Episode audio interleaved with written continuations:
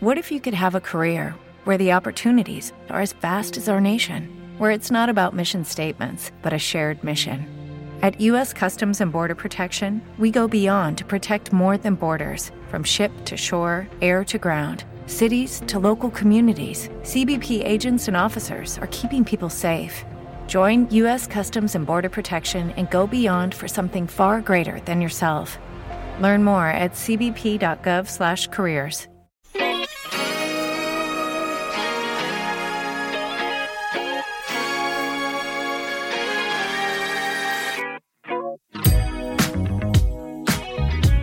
Packaging Podcast, el podcast del envase y el embalaje.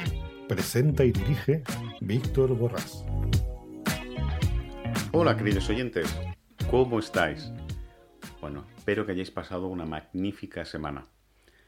Yo la verdad es que hoy estoy muy contento y os he de dar las gracias porque desde la semana pasada estamos dentro de los primeros 75 podcasts dentro de la división de iVox, dentro de la división de negocios y esto se debe a vosotros, puesto que me estáis apoyando día a día escuchando este programa. Para aquello que sea la primera vez que escucháis Packaging Podcast, saber que es un programa de carácter educativo y divulgativo sobre el sector del packaging, del envase y del embalaje. Y para aquellos que me estéis escuchando por primera vez, me llamo Víctor Borrás y soy el responsable de marketing de Nauf Industries en España. Aquellos que me estuvieron escuchando hace ya pues una semana, sabéis que hace dos tuve la suerte de poder entrevistar a Xavier Pascual y a Alex Brosa dentro del entorno de ISPAC. Pero no solamente tuve esa suerte, sino que además, pues una lista de empresas pudieron participar conmigo y yo creo que es una sorpresa que seguramente le va a gustar tanto a Xavier como a Alex, porque justamente le estuve preguntando cuál era su valoración de la feria.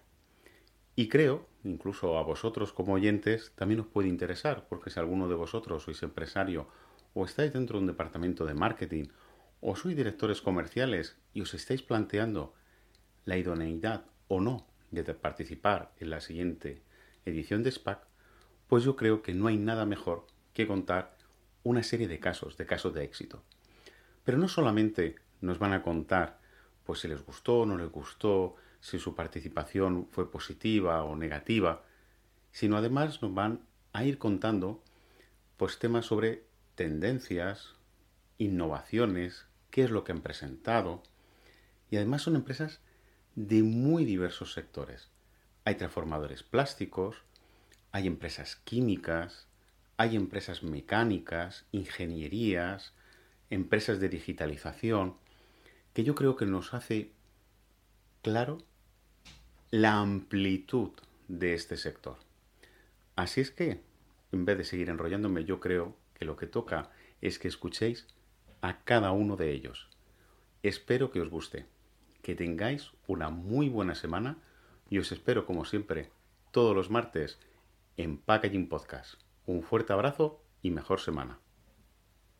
Hola, buenos días, Sergio. ¿Cómo estás? Bien, cansadito, pero bien. Bueno, no me extraña después de tres días aquí en la feria de ISPAC. Para aquellos que no lo conozcáis, hoy estamos con Sergio Escurriet, que es de la empresa Lubrizol, y él es el responsable director técnico global de packaging e impresión. Y vamos a hacerles unas preguntas pues básicas y en primer lugar porque han estado en un espacio dentro del sector del packaging importante, es la feria, una de las ferias más importantes de packaging de, España y del sur de Europa. ¿Cómo ha sido vuestra experiencia aquí en la feria? Bueno, de hecho es la primera vez que venimos y gracias al clúster hemos podido poner nuestro pequeño stand. Eh, la verdad es que para nosotros eh, mantener el contacto al cliente es importantísimo y más que recibir eh, preguntas o cuestiones por parte de visitantes a la feria, lo que sí nos interesa es dar vueltas para empezar eh, relaciones nuevas con algunos clientes o mantener las, que ya tenemos. Está claro, de hecho las ferias justamente tienen esa gran, eh, es, esa gran herramienta en donde no simplemente porque recibes gente, sino seguramente porque tu clientela, tu base, se encuentra también exponiendo. Y es una manera pues, de acercarse y decirle, oye, mira, tengo mi casa tan cerca como la tuya. Oye, nos intercambiamos y estamos juntos el uno y el, y el otro. Y la verdad es que es una experiencia muy positiva porque siempre hay vienen los visitantes, tienen su horario, pero siempre hay un espacio, ¿no? En el que antes y después pues, puedes conversar directamente con, con ellos. Claro. Y después hay otra pregunta que me veo obligado a hacerte. ¿Cuál crees que son los retos a los cuales os enfrentáis en, en el contexto actual que nos encontramos dentro del sector del, del, packaging? Y sobre todo vosotros que os dedicáis al recubrimiento, ¿no? Bueno, en nuestro caso, nuestra implicación principal siempre está en el packaging flexible o el packaging rígido base papel o cartón. Eh, y desde ese pequeño eh, mundo dentro del, envase, el principal reto que vemos es eh, intentar progresar lo más rápidamente posible hacia un packaging más sostenible, lo cual desde el punto de vista de un envase flexible multicapa es extremadamente complejo desde el punto de vista técnico. Del caso del papel es más, más simple, más fácil. Eliminar el plástico dentro de los envases de papel es relativamente relativamente fácil, pero el otro es un, es un reto muy importante. Y, el reto más importante es intentar contrarrestar, eh, por decirlo de alguna manera, y, parafraseando a mi amigo Peracoy, intentar reducir al máximo la criminalización del envase. Me encanta esa frase. De hecho, ayer yo también tuve la oportunidad de poder estar con Pera y, realmente es una de las cosas que tenemos que tener todos en cuenta, más en las charlas que ayer se dieron aquí en, en ISPAC. Todos yo creo que dimos esa misma visión. Sergio, eh, cuéntanos también un poquito, eh, aprovechando que estamos en ISPAC y aquí para nuestros oyentes, ¿a qué os dedicáis un poquito más en, detalle? ¿no? bueno, somos un poco el gran desconocido. A lo mejor tal vez porque somos el único de, los únicos representantes de la empresa química que está presente en ISPAC. Nosotros somos fabricantes eh, de resinas en, líquido, tanto base agua como base solvente, diseñadas para eh, la aplicación en embalaje. Lo que hacemos son resinas que después eh, modificamos ligeramente para la utilización directa por parte del convertidor. Fabricamos lacas termosellantes, fabricamos barnices barrera, fabricamos barnices antigrasa, fabricamos todo ese tipo de elementos que un convertidor utiliza para poder hacer un envase final. Y ahora estamos intentando entrar en todo lo que es eh, primers para embalaje flexible para conseguir que el envase flexible sea reciclable. Yo creo que tenéis un gran reto con lo que acabas de decir. Creo que es una grandísima innovación. De hecho, hace yo unos capítulos en el, en el podcast estuve relatando algunos desarrollos japoneses, australianos, donde nos guste o no, hay que reconocer que nos llevan unos años de, ventaja. Eso no quiere decir que en España no haya grandes empresas que también lideren esos desarrollos, pero bueno, ellos siempre van un, pasito ¿no? por delante y decían exactamente lo mismo que tú has comentado. ¿no? Yo creo además que es el futuro, eh, creo que el, packaging flexible tiene un, futuro muy importante, muy evolutivo. Mm. Pero ahora mismo se enfrenta a unos retos muy importantes, como has comentado antes, con el tema de la sostenibilidad. Sí. No, pero eh, el approach que nosotros estamos haciendo al envase flexible, es decir, con los plazos de tiempo que está dando la Comisión Europea, eh, no vayamos a rediseñar completamente el envase porque eso nos va a llevar 10 o 15 años. Tomemos las estructuras que hay hoy en día, modifiquémosla de tal manera que ese envase flexible que hoy no es reciclable, que solo se puede reciclar para hacer tuberías de, riego, por decirlo de alguna manera. Bueno, pero es un reciclaje, no nos podemos olvidar. Sí, es una manera es lo que yo le llamo un downcycling. Sí, es lo que se dice en el sector, pero es reciclado, ¿no? Correcto mi idea es mirarlo siempre desde el punto de vista circular. Si nosotros estamos haciendo una bolsa de patatas con dos films de polipropileno, reciclémosla para obtener polipropileno en granza que podamos volver a hacer film.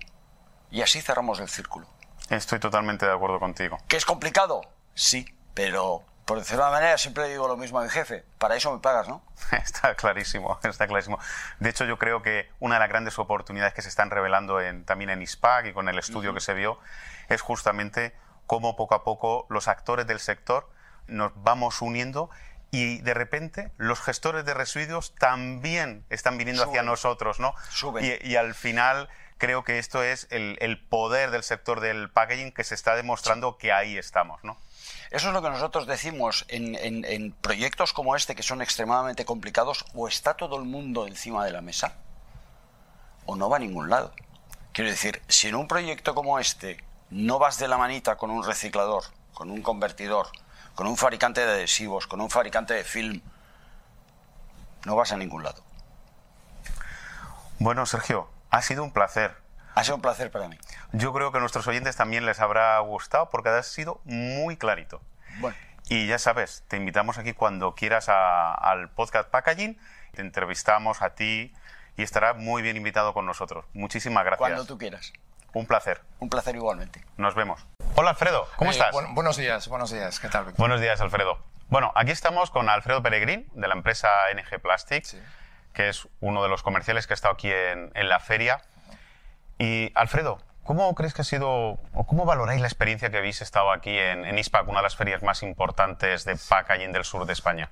Del sur de Europa, perdón. Nosotros, eh, la feria ha cumplido las expectativas que teníamos puesto en ella en cuanto a, bueno, pues visita de clientes que ya tenemos y, bueno, grandes posibilidades que siempre aparecen, ¿no? Que no sabes, dices, bueno, yo creo que en ese aspecto ha cumplido correctamente.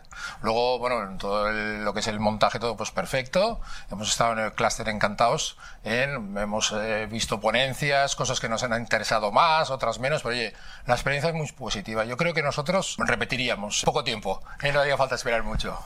Está muy bien. Antes estábamos hablando Sergio y yo y me comentaba que la, la gran oportunidad que ha visto era es lo mismo que tú has dicho, ¿no? Es ese encuentro con clientes que están exponiendo ¿no? y, y, de repente pues oportunidades que, que, te encuentras que no te las esperabas y de repente pues han acercado al, al stand. ¿Tú lo, lo, sientes igual que ha sido...? Sí, sí, sí, sí. Yo creo que en todas las ferias eh, esta es una parte importante, ¿no? Que es el factor desconocido, ¿no? Que, que, digo yo, ¿no? Porque, bueno, pues ahí hay muchas sinergias, la gente tiene muchas ganas de, de, relacionar, de intercambiar información y ahí es cuando surge la oportunidad de negocio. Y yo creo que está cumplido muy bien. Esperemos ahora materializarlo, si no tendré un problema. no, yo creo que sí. Al final también hay que verlas. Eh, yo creo que las ferias y las exposiciones no hay que verlas a muy corto plazo porque de repente salen operaciones o salen proyectos que se van materializando pues al cabo de, lo, sí, sí, de los meses. ¿no? Sí, sí, sí, somos. Bueno, y ahora mismo que estamos en esta vorágine dentro del sector del packaging, vosotros como NG Plastic, ¿cuáles son los retos, oportunidades que, que veis ahora mismo en el entorno en el cual nos encontramos? Bueno, nosotros, eh, aparte de hacer una inversión fuerte ahora en, en, el cambio de maquinaria, maquinaria eléctrica, ¿no? que es mucho más rentable en el consumo energético y la huella de carbono y todo esto, pues estamos sobre todo indagando nuevos materiales que nos piden nuestros clientes, como son pues unos polipropilenos que se puede añadir una cáscara de arroz que antes se tiraba esta cáscara y ahora realmente, pues bueno, si se tira, la pones en el polipropileno eh, en un 20%, un 30%, hasta un 50%, y bueno, realmente es ¿no? aprovechar una cosa que, que, se estaba, que se iba a tirar. ¿eh? Entonces la gente lo está aceptando bastante.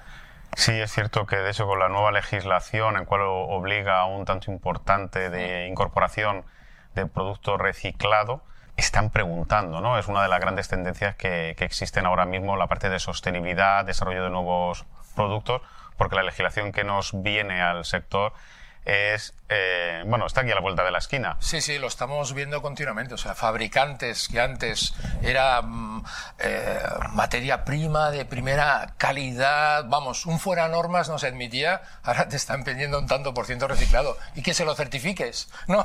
Antes, si acaso, decía, pónmelo, pero escóndelo, ¿no? Ahora lo quieren certificado, ¿no? Es un cambio, es una tendencia, es un cambio, es una concienciación mundial, ¿no? De que todo el mundo hay que aprovechar todo, hay que reciclar y yo creo que es un buen camino. Yo también, yo creo que es un, un gran camino. Creo que a lo mejor el, el, legislador no ha tenido en cuenta la realidad de la cantidad de materia prima y de la técnica para poder reincorporarlo, pero sí que es cierto que nos, eh, nos han apretado ¿no? y estamos poniendo el acelerador para ponernos todos al, al día. Claro, siempre aquí pasa lo de siempre. ¿no? El, el legislador eh, es difícil que conozca el sector a fondo, ¿no? Entonces se le pueden escapar muchas cosas. Entonces, o tiene un buen equipo asesorándole, o podemos tener problemas los fabricantes, ¿no? Eso está claro. Está. Bueno, Feria, ¿qué, ¿qué, innovaciones habéis presentado estos días de, de, mucha actividad? Bueno, esto que te comentaba de, del, del, material este, los envases con el material este de, con cáscara de arroz, ha sido la novedad principal, digamos, que hemos, que hemos aportado. ¿eh? Y que se ha estado bien recibida. Sí, sí, sí, sí, hay mucho interés, mucho interés. ¿eh? Eh, ocurre una cosa, claro, este material está limitado en, en, en, teñidos, porque claro, no tiene sentido teñirlo, ¿no? Sino, sí, porque eso va en contra de, de, la propia... Exactamente, pero curiosamente eh, tiene una aceptación perfecta con sus manchitas y sus cosas. Ah, pues está bien, porque yo recuerdo, con, siguiendo lo que habías comentado anteriormente, que antes hablabas de reciclado, ¿no? Y era, va de retro.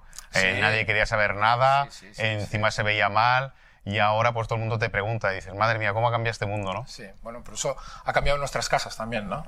O sea, nosotros reciclarnos, nuestros hijos, cuando ven que tiramos algo en un sitio que no es, ¿no? Nos dan la, el toque de aviso, ¿no? Papá, ¿qué estás haciendo, no? Entonces... Esa, esa anécdota la conté en unos capítulos anteriores y es así. De hecho, ellos están recibiendo una educación que nosotros en nuestros días porque no, no, estamos, no teníamos esa conciencia, ¿no? Por lo menos España, otros países estaban más adelantados que nosotros, sí. y ahora son nuestros hijos los que nos dan la lección y nos dicen, no, eso no va ahí, eso va en este otro cubo. Y claro, cuando le dices, ya, pero ya ahora tengo cinco cubos, ¿cómo hago yo para eh, saber elegirlo, no? A veces la logística en la cocina es muy complicada, ¿eh? porque no sabes hacia dónde ir, ¿no? pero muy bien. Pues nada, Alfredo, ha sido un placer. Muchísimas gracias por estar aquí con nosotros en nuestro gracias. canal. Espero verte pronto aquí con nosotros y cuando quieras, pues te hacemos una entrevista y te explicamos y nos explicas y nos explicas a los oyentes a lo que os dedicáis y a lo que estáis trabajando. Venga, estupendo. Muchas gracias, Víctor. Un placer. Hola Luis, ¿cómo estás? ¿Qué tal? Muy bien, muchas gracias por invitarme. Pues muchas gracias por estar también aquí con nosotros, con nuestros oyentes de Packaging Podcast. Y bueno, cuéntanos un poco cuál ha sido tu experiencia dentro de, de la feria de ISPAC. Y para aquellos que no lo conozcáis, Luis Sánchez es el responsable comercial y de compras de Trading Films. Uh -huh. Y ahora nos va a explicar un, pues cómo han sido estos días ajetreados dentro de, de, la feria y cuáles han sido los retos en los cuales se, se han encontrado eh, dentro de estos días, de este entorno en el cual estamos viviendo. Bueno, eh, sobre todo nosotros lo que, lo que llevábamos tiempo era queriendo encontrarnos otra vez con los clientes, con la industria, Llevamos al final dos años parados, en el sentido de, de no poder casi visitar a nadie, sin, sin, muchas veces sin poner cara a, la, a, las nuevas caras que van entrando en las empresas. Así que el, el reto era un poco pues, pues conseguir contactar con la gente que, que, que ya no, no estamos pudiendo, pudiendo, tener la oportunidad de ver. Y la verdad es que nos ha servido mucho, aparte de para conocer nuevas, nuevas empresas, pues retomar el contacto con aquellas que, que, con las que ya colaboramos. La verdad es que esta pandemia yo creo que el, las ferias, eh, sobre todo en este primer semestre, se nota, ¿no? Se, se nota que sí. tenemos ganas de, de juntarnos, eh, de volvernos a reencontrar. Necesitamos ese contacto físico, ¿no? Humano, sí, de podernos es, ver. Es vital, ¿no? sí. Es, es, es, básico podernos ver, podernos abrazar, dar la mano y, y, joder, seguir adelante, porque es que al final ya está, lo que es pasado es pasado y lo que toca es seguir tirando hacia adelante todos. Al final. Y, y, estos días, y con este entorno ahora legislativo, todos los cambios que hay, ¿a qué retos, qué oportunidades encontráis o estáis sufriendo? Sí. Tanto un punto positivo o un punto negativo, ya como lo quieras ver. Bueno, no, no es tanto como positivo o negativo. Al final, yo creo que hay como una, una una confusión en, en, general en todo este tema, porque, porque, un día es una cosa, otro día es otra. El tema de, las leyes para 2025, 2030, que se va cambiando todo y al final yo creo que hasta que no nos lo encontremos no sabremos realmente por dónde van a ir los tiros. Pero esperamos al final que, que se pueda seguir todo adelante. Eh, nosotros estamos intentando entrar también en todo el tema de los materiales biodegradables, compostables pero a día de hoy también es verdad que los precios no son los que no son, no son precios competitivos para nadie porque, porque bueno, va como todo, oferta demanda. Ahora mismo hay, hay, más oferta que demanda, los precios son altos, pero bueno, hay que estar ahí y yo creo que, que, que todas las empresas acabaremos tirando un poquito por ahí también. Sí, yo creo que ahora mismo nos encontramos justamente en ese impasse. Ayer tuve la suerte de, de participar en, una conferencia y justamente hablábamos de eso, ¿no? que nos encontramos en un momento de ajuste. Ahora todo el mundo está como loco pidiendo nuevos materiales, pero resulta que vas al mercado y no hay. Y cuando, les y cuando hay, les dicen los precios, dicen, Uf. Y, es, como si no estuviesen los materiales. Exactamente. Entonces dicen, no, espera, que me lo repienso y volvemos otra vez a empezar la conversación. todo el mundo quiere quiere ser sostenible, pero claro, ¿a qué precio quiere ser sostenible? Y esto es lo que yo creo que con, con, el tiempo, hace cinco años de esto casi ni se hablaba. Y si se hablaba era, era casi puntual. Circunstancial. Eso lo, lo, comentábamos antes con, tu, con el compañero anterior y justamente me, me decía eso. Es que antes hablábamos de reciclado y era bate retro, ¿no? Sí. No digas que lleva reciclado, por favor. Y ahora es todo lo contrario. No, certifícamelo y demuéstrame que lleva un tanto por ciento, porque es que la legislación me lo pide. Exacto. No, y va, a acabar siendo todo así. Lo que pasa es que se ha de normalizar un poco. Que a día de hoy es, es bueno, es como todo, está todo un poco en el limbo. Si hay una nebulosa y hasta que todo el mundo lo ponga a su posición, ¿no? Exacto. ¿Vosotros qué habéis presentado? ¿Qué innovaciones habéis traído aquí a, la feria? Nosotros nos dedicamos sobre todo al tema de, distribución y manipulación de polímeros termoplásticos, ¿vale? Todo el tema de poliésteres, eh, BOPPs, BOPA, aluminio. Este año estamos centrándonos mucho en el PLA, ¿vale? Es un material que, como te decía, eh, lo tenemos, lo tenemos que tener, lo comercializamos, pero ahora mismo son todo pruebas, eh, poquitas, con precios altos, entonces bueno, hay que coger esta balanza, sobre todo el tema de para embalaje flexible, para botellas, termo, eh, pelea termorretraíble, por ejemplo. Esta es una de las novedades. Pero hay que ver cómo, para dónde tira el mercado y, y con cuidado, porque yo creo que aún queda un tiempo para esto. Sí, es verdad. Están todos los fabricantes, todos los transformadores están apostando por sacar nuevas materias primas, pero luego te encuentras, uno, si va a haber suficiente Ahora mismo hay mm, mucha solicitud, ¿no? Hay una gran apuesta, dice, venga, yo tengo esto, tú tienes lo otro, ¿no? Pero luego dices, bueno, y va a haber suficiente cantidad, ¿no? Para, para poder suministrar. Y entonces ahí entramos en, en otro interrogante enorme. ¿Qué es más sostenible? que no está...? Bueno, una de las cosas que nos ha llevado es, por ejemplo, a cambiar toda la página web de la empresa, añadir toda la parte Green Packaging, que si entráis en Trading Films lo veréis. Y es verdad que nos van llegando consultas, que está muy bien, pero de aquí a materializarlo, pues yo creo que aún va a pasar un poquito de tiempo, pero bueno, estamos ahí, hemos actualizado todo lo que hemos podido y de la mejor manera que hemos podido. Pues la verdad que me ha encontrado lo que has dicho, porque además es la dinámica del sector, ¿no? El sector se encuentra ahora mismo en plena ebullición, cambiando, adaptando, y eso demuestra que somos un sector súper innovador y que apostamos por dar respuesta a lo que nuestros clientes nos piden, ¿no? Estamos muy cercanos a ellos. Es lo que tenemos que hacer. Quiero decir, al final eh, nosotros vivimos todos de ello y tenemos que adaptarnos al mercado también. Y, joder, si encima el mercado es para ser más sostenible, pues, pues ¿por qué no? Está claro, yo creo que el sector está apostando ahí y uno de los objetivos es justamente demostrar cómo todos tenemos ese mismo foco y esas mismas ganas de darle a nuestros clientes lo que la sociedad está pidiendo. Ya no es solo por, por, lo que diga la ley, es que al final todos tenemos que poner nuestro granito de arena y en un mundo como el nuestro, que es mucho más industrial, pues oye, también se puede hacer. Pues Luis, muchísimas gracias. A ti. Ya sabes, aquí estás invitado cuando quieras a nuestro canal y nos vemos en otra ocasión. Muchísimas gracias. Muchas gracias a vosotros. Un fuerte abrazo. Hola Andrea, ¿cómo estás? Hola, bien, gracias. Bueno, oye, muchísimas gracias por estar aquí con nosotros en el podcast Packaging. Por cierto, para aquellos que no la conozcáis, estamos aquí con Andrea Cuñat, que es la responsable de marketing de ICE que es una empresa que se dedica a la visión artificial y a otras muchísimas más cosas, que estoy seguro que nos lo va a explicar ella perfectamente, mucho mejor que nosotros. Dinos, ¿a qué os dedicáis?